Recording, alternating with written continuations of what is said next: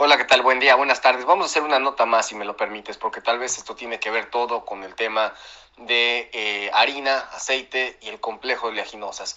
Si salimos con la premisa de que el clima cambia en Brasil, en Argentina, en el contexto total de Sudamérica, ese sea seco, tenemos que poner prima climática a esto, porque no la teníamos, en sentido estricto, no la teníamos y le hemos pegado una buena lavativa a la es de que tenemos que empezar a construir el caso y lo hemos venido diciendo, entonces no se nos hace extraño. Ahora, después tenemos una fuerza contradictoria y aquí tienes en que algún momento tienes a la harina jugando fuerte, en algún momento tienes el aceite jugando fuerte y estamos arbitrando o haciendo un oleaje. Ambos no son fuertes siempre, juntos al menos, uno más que otro, pero en relativo lo que obedece esto es una diferencia entre si mueles por aceite, mueles por harina o si tienes favor de una cosa respecto a la otra.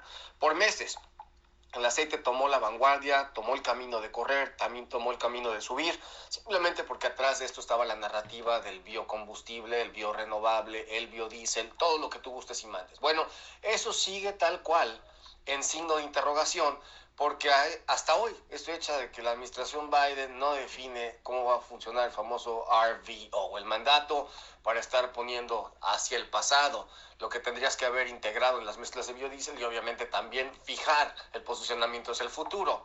Hay dos velocidades en esto. Una cosa es el biodiesel normal, otra cosa es el biorenovable. ¿okay? En términos de química, entendemos de que hay un proceso ahí bastante sexy con el cual el biodiesel o el diésel hecho a base de bio, cualquier stock, sea cebo, sea grasa amarilla, sea eh, aceite quemado de recuperación de restaurante o aceites crudos en cualquier variedad, todo este tipo de cosas, obviamente que con este proceso, eh, pues lo haces eficiente y lo haces eh, digestible, si le puede caber el término, a un motor diésel, que no va a reconocer entre uno fósil y otro bio.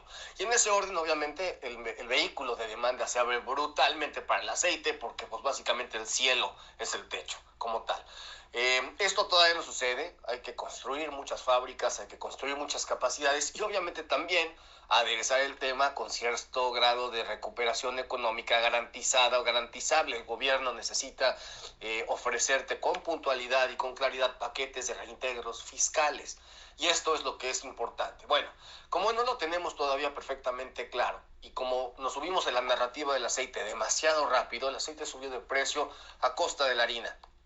El día de hoy, cuando no tenemos esta claridad en el aceite, cuando la historia del aceite que te acabo de platicar ya no es historia, no es noticia, simplemente algo repetitivo, pues obviamente que empiezas a poner un signo de interrogación y la harina toma un vehículo diferente. Empiezas a tener a alguien que sale de posiciones este, legendarias, por así decir, de ir comprados aceite contra vendidos harina, haces la contrapunta, rompes el oil share famoso y de alguna forma sales de una posición especulativa.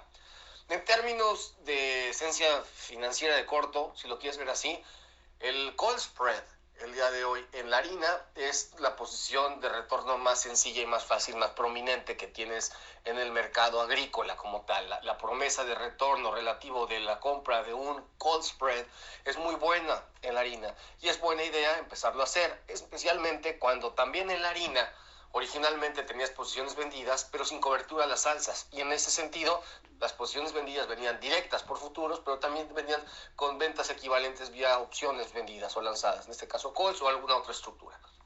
El cuento largo corto es de que tienes que acomodar tus deltas, ponerte una situación distinta y la harina toma vigor.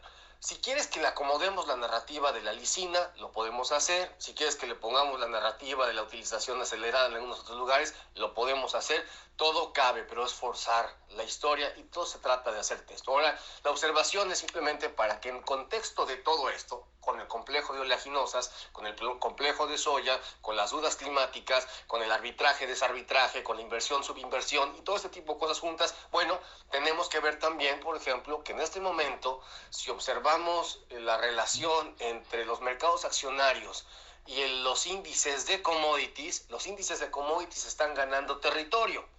Entonces, esta situación empieza a ser otra vez sonada. Si el tema de abatir inflación requiere que se hagan medidas extraordinarias para que se logren, obviamente es un reconocimiento tácito de que la inflación está.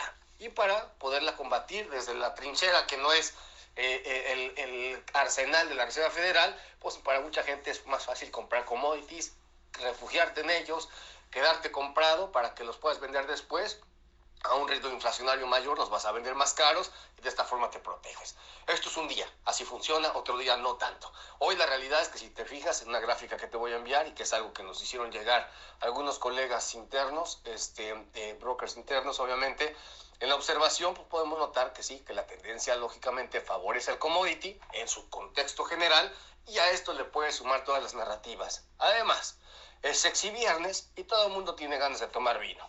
Así es de que si te gustó, te recomiendo el vino del viernes, pero solamente bajo petición. De lo contrario, no voy a atrever a hacerlo.